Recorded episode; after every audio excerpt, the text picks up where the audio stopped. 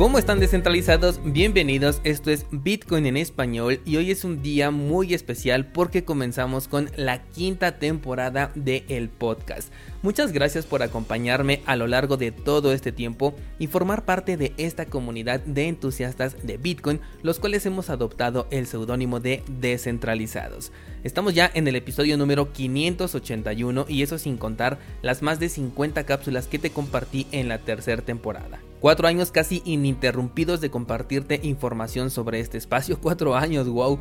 Espero que te sientas muy cómodo escuchando este podcast, que la información que te traigo de martes a viernes te permita mantenerte al día y que los análisis que te comparto los días lunes te ayuden a tener una perspectiva diferente sobre Bitcoin y aquello a lo que ahora le llamamos cripto. La mejor muestra de gratitud que te puedo ofrecer es seguir haciendo este trabajo cada día lo mejor posible para que sigas acompañándome. Sin entretenerte más, te comento que hoy tengo información sobre el retraso de Basil, la importante actualización de Cardano, que se esperaba que llegara el próximo 29 de junio. Te contaré por qué ha sido retrasada y hasta cuándo. También le daremos seguimiento al caso de Solent que ayer te platicaba sobre esta ballena que tiene en ascuas a una plataforma DeFi e incluso a los desarrolladores de Solana. Hablaremos también de la nueva integración de la Ethereum Virtual Machine en una cadena lateral de Cardano, así como un motivo más por el cual el precio de Bitcoin aún puede seguir bajando. Gracias por acompañarme, esto es Bitcoin en español, quinta temporada. El precio de Bitcoin al momento en el que estoy grabando se encuentra en 20.630, prácticamente no hay nada que reportar. Sin embargo, tuvimos un ligero movimiento alcista el día de ayer, una pequeña vela que fue desde los 20.300 a los 21.675 y la cual nos deja ver un ligero rechazo. Si nos vamos al marco temporal de una semana podemos observar que ese rechazo se debe a que se está encontrando con un nivel de resistencia bastante importante que es ni más ni menos que la media móvil de 200 periodos. Sabemos que esto lo estamos manejando en temporalidad semanal, sin embargo se está viendo por lo menos en la temporalidad de un día que sí está ofreciendo un nivel de resistencia. Personalmente considero que esta resistencia va a ser muy importante y que nos vamos a quedar por debajo de ella al menos por unas cuantas semanas. Mi especulación sigue en pie, tenemos el punto de los 18 como el nivel definitivo en el cual sabremos si vamos a buscar un nuevo mínimo o bien si ya a partir de ahí vamos a rebotar y tengo en la mira el nivel de los 14 mil dólares. Fuera de ello no tengo nada más que reportar con el mercado cripto, así que pasemos a la información. El día de ayer te comentaba el caso de Solend, plataforma DeFi que estaba en riesgo a causa de una ballena que solicitó un préstamo cuya liquidación estaba muy cerca. Al tratarse de montos exorbitantes, la plataforma simplemente no podía solventar dicho movimiento provocando un colapso que podría dejar en números rojos a esta DeFi y no solo eso, el movimiento pudo llegar a ser tan fuerte que la propia red de Solana se pudo haber caído por vez número no sé cuánto, por lo que ya había muchísimo nerviosismo alrededor del ecosistema de Solana por una sola persona. Bueno, no sé si sea una persona, empresa o institución, pero el punto es que era por una sola ballena. Bueno, pues para respiro de todos los involucrados e incluso de aquellos que tienen inversiones en Solana, la ballena ha retirado una pequeña parte, una pequeñísima parte de 25 millones de dólares de su deuda hacia otra DeFi que se llama Mango. Esto hace que Solent ya no tenga que absorber solo el peso de la posible liquidación de esta ballena y ahora lo comparta con Mango. Sin embargo, aún no puede encantar victoria, ya que la posición comercial todavía sigue activa y el riesgo de liquidación aún está presente. Y esto con lo que estamos especulando de que el mercado todavía puede seguir bajando significa que el precio de liquidación sí se puede alcanzar. Seguramente buscarán otras soluciones, aunque tanto la plataforma DeFi como el proyecto de Solana ya no pueden estar más quemados en este momento y puedo atreverme a decir que tener dinero en cualquiera de estas dos es un riesgo bastante alto que tienes que aceptar si quieres participar. Y hablando de riesgos, ayer también te comentaba que BlockFi no está en su mejor momento, y aunque no hemos cubierto ninguna noticia que lo respalde, hoy te traigo algo que por lo menos te va a hacer especular al respecto. Resulta que BlockFi, en un momento donde las empresas cripto están reduciendo el número de empleados que tienen para reducir gastos, cancelando opciones de protección y pasando momentos de insolvencia, pues BlockFi ha solicitado un crédito renovable de nada más que 250 millones de dólares, equivalente a la pérdida que se rumora que tiene justamente esta empresa. Seguro te vas a hacer dos preguntas. La primera es, ¿qué es un crédito renovable? Bueno, pues se trata de una línea de crédito que puede ser utilizada con libertad cuando se necesite, se puede liquidar ya sea total o parcialmente esta línea de crédito y si se requiere se puede volver a hacer uso de este mismo dinero recientemente pagado. La segunda pregunta es ¿para qué quieren este dinero?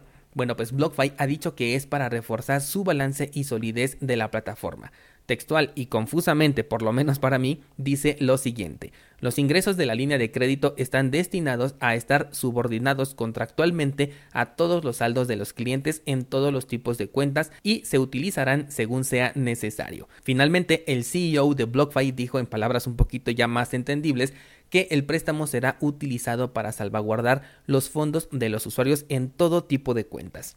¿Qué piensas en este punto descentralizado? A mí me parece que un préstamo se solicita únicamente cuando no tienes el dinero necesario para satisfacer las necesidades de tu negocio, sobre todo por el punto en el que lo están pidiendo, o sea, el momento, porque en otras circunstancias también puede ser un préstamo utilizado para un apalancamiento y con esto hacer crecer tu negocio. Pero hacerlo durante el invierno cripto y con el objetivo de salvaguardar los fondos de los usuarios significa que sin dicho préstamo o no pueden salvaguardar estos fondos o bien están cerca de la insolvencia y la respuesta difícilmente es incrementar tu deuda cuando te encuentras en esta situación. Te comentaba ayer también que BlockFi ha sido multado anteriormente con cantidades que llegan hasta los 100 millones de dólares y esto ocurrió este mismo año 2022, fue por ahí de febrero. Esto por ofrecer productos considerados como valores, monto que probablemente tomó del dinero de los usuarios y posiblemente esto lo dejó cerca de la insolvencia. Vamos a ver en qué termina esto y sobre todo yo creo que sabremos de ello si es que el mercado sigue cayendo y yo creo que sí lo va a hacer. Sobre todo lo creo porque un estudio reciente realizado por la empresa de análisis Glassnode ha determinado que más del 50% de las direcciones de Bitcoin en este momento se encuentran en números verdes con respecto al momento en el que los satoshis entraron a dichas direcciones. Esto supone que hay mucho saldo en verde todavía y que el miedo no ha llegado al mercado cripto. De hecho, si revisamos la mempool, solamente tuvo un pico de transacciones cuando el precio llegó a los 20.000, lo cual me parece completamente razonable, pues estuvimos comprando Bitcoin a esos precios y después esta ligera congestión que ni siquiera fue grave simplemente desapareció y volvimos a tener una mempool con comisiones muy pequeñas. De acuerdo al análisis, en los mercados anteriores el número de direcciones Bitcoin en negativo cuando estábamos en un mercado bajista siempre supera el 50%, por lo que si estamos esperando que la historia se repita, el precio entonces debería de bajar todavía más para que coincida con este indicador. Por supuesto, no es una regla, pero es algo que ya tenemos contabilizado que ocurre en los mercados bajistas con regularidad. Esto coincidiría incluso con lo que te comentaba la semana pasada, si no me equivoco, que aún no estoy viendo el miedo en el mercado a pesar de que ya se pueden encontrar publicaciones en las redes sociales diciendo que Bitcoin ha muerto, algo que se repite prácticamente en cada mercado bajista desde que Bitcoin existe. El positivismo todavía está muy por encima y esto desde mi punto de vista tiene que reducirse. Los mercados, cualquiera que sea, se mueven únicamente por dos sentimientos en las personas, miedo y avaricia, y en este momento aún veo suficiente avaricia en el mercado dominando. Todavía nos hace falta ese miedo que según el artículo de donde estoy tomando la nota, hace que los minoristas comiencen a malbaratar sus Bitcoin y los mayoristas comiencen a abrir operaciones en corto, cosa que por cierto no te recomiendo ni las operaciones en corto ni tampoco las operaciones apalancadas. Mejor planea bien tu estrategia para cuando llegue ese miedo y estés del lado correcto del mercado, ya que recuerda que cada compra corresponde a una venta. Una idea es, por ejemplo, utilizar la información que te estoy compartiendo en el curso de estrategia para un mercado bajista, en donde ayer te platiqué sobre la asignación de capital que utilizo para diferir mis compras. Lo vas a encontrar, por supuesto, en cursosbitcoin.com. Por último, vamos a hablar de Cardano. Tenemos dos noticias importantes. La primera de ellas es la creación de una Ethereum Virtual Machine en una cadena lateral de Cardano. Esto nos permitirá, o al menos le permitirá a los desarrolladores que ya están acostumbrados a programar en Solidity, el lenguaje de programación nativo de Ethereum, desarrollar aplicaciones en la segunda capa de Cardano con las ventajas que tiene la capa de Cardano y sin las desventajas que tiene la capa de Ethereum. Incluso aquellos desarrollos existentes en la red de Ethereum van a poder migrar, si así lo desean, a la red de Cardano de una manera súper sencilla. El plan que tiene IOHK es lanzar diversas redes paralelas para que puedan ampliar esta compatibilidad, reduciendo de esta manera la fricción de entrada para programar en Cardano o bien para migrar a su red.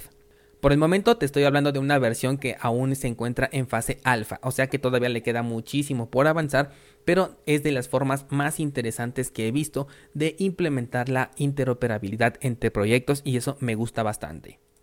La otra cosa con Cardano es que ya anunciaron el retraso de Basil, la esperada actualización que llegaría este próximo 29 de junio y serviría para mejorar la escalabilidad e interoperabilidad de la red de Cardano, además de ayudar a limpiar esas congestiones existentes en las aplicaciones DeFi que ya están operando en esta red. Según Charles Hoskinson, existen siete errores, ninguno de ellos grave y tampoco se listaron cuáles fueron los errores que se quieren solucionar. Por este motivo han decidido no enviar la propuesta de actualización a la red de prueba, sino hasta la próxima semana, y trasladando entonces la salida oficial en la red Mainnet para la última semana de julio, aunque todavía no dicen una fecha específica oficial. Esta diferencia entre la publicación de la versión de prueba y la versión final es de cuatro semanas y está contemplada para que tanto las aplicaciones como los exchanges y cualquiera que esté trabajando con la red de Cardano pueda hacer las pruebas necesarias, así como también el trabajo de integración necesario. Con esto, al momento de hacer el hard fork, ya no se tenga ningún contratiempo, ningún problema, ya que al tratarse de una bifurcación dura, la compatibilidad con la red anterior se pierde y en su lugar se reemplaza por la nueva versión, por lo que no van a poder coexistir. En Cardano también hemos visto retrasos en el pasado, con la diferencia de que sí han respetado los plazos que han dicho es algo normal en el desarrollo de una actualización a menos que estos retrasos pues se salgan de control y ya sabemos a lo que me estoy refiriendo. Por ahora nos toca esperar por lo menos un mes adicional para ver los resultados de esta actualización, vamos a ver si realmente se cumple este periodo de tiempo. Y personalmente me genera curiosidad saber cómo va a ser recibida esta actualización sobre todo por el punto en el que va a llegar. Me refiero a un momento en el que las DeFi están colapsando por insolvencia y los fondos están siendo retirados porque el riesgo de liquidación en las DeFi es más fuerte que el de la ganancia. Por un lado, va a ser interesante ver cómo renacen las DeFi en el siguiente mercado alcista o de qué manera lo hacen, qué tanta fuerza van a tener los desarrollos que consigan sobrevivir y qué tanta oportunidad habrá para nuevos desarrollos, hablando ahora sí de la red de Cardano, cuando el boom de la innovación, específicamente hablando de DeFi, pero incluyendo a NFT, criptojuegos y metaversos, pues simplemente ya pasó. Ya no tenemos ese boom de la innovación porque ya lo conocemos, ya está en este sector y simplemente podemos hacerlo más grande. Por otro lado, las plataformas que nazcan en este mercado bajista en la red de Cardano podrán beneficiarse del crecimiento completo del mercado por haber sido lanzadas prácticamente en el punto más bajo del mercado, lo cual les va a permitir reducir enormemente el riesgo de pérdida por caída del mercado y potenciar de esta manera su lanzamiento. Eso también lo vamos a poder aprovechar tú y yo como descentralizados. Bastante interesante lo que se viene para Cardano y para tener en la lupa. Mientras tanto yo seguiré haciendo staking con Cardano y si el precio rompe el soporte de los 40 centavos voy a incrementar mi posición. Por cierto, las ganancias del bloque firmado ya las puedes visualizar en tu cartera si es que estás delegando con nuestro pool 7PL, así que pasa a checarlas y muchas gracias por tu participación con nuestro pool. Vas a encontrar el enlace en las notas de este programa por si te quieres unir y de esta manera es como cerramos nuestro primer episodio de la quinta Muchísimas gracias y hasta mañana.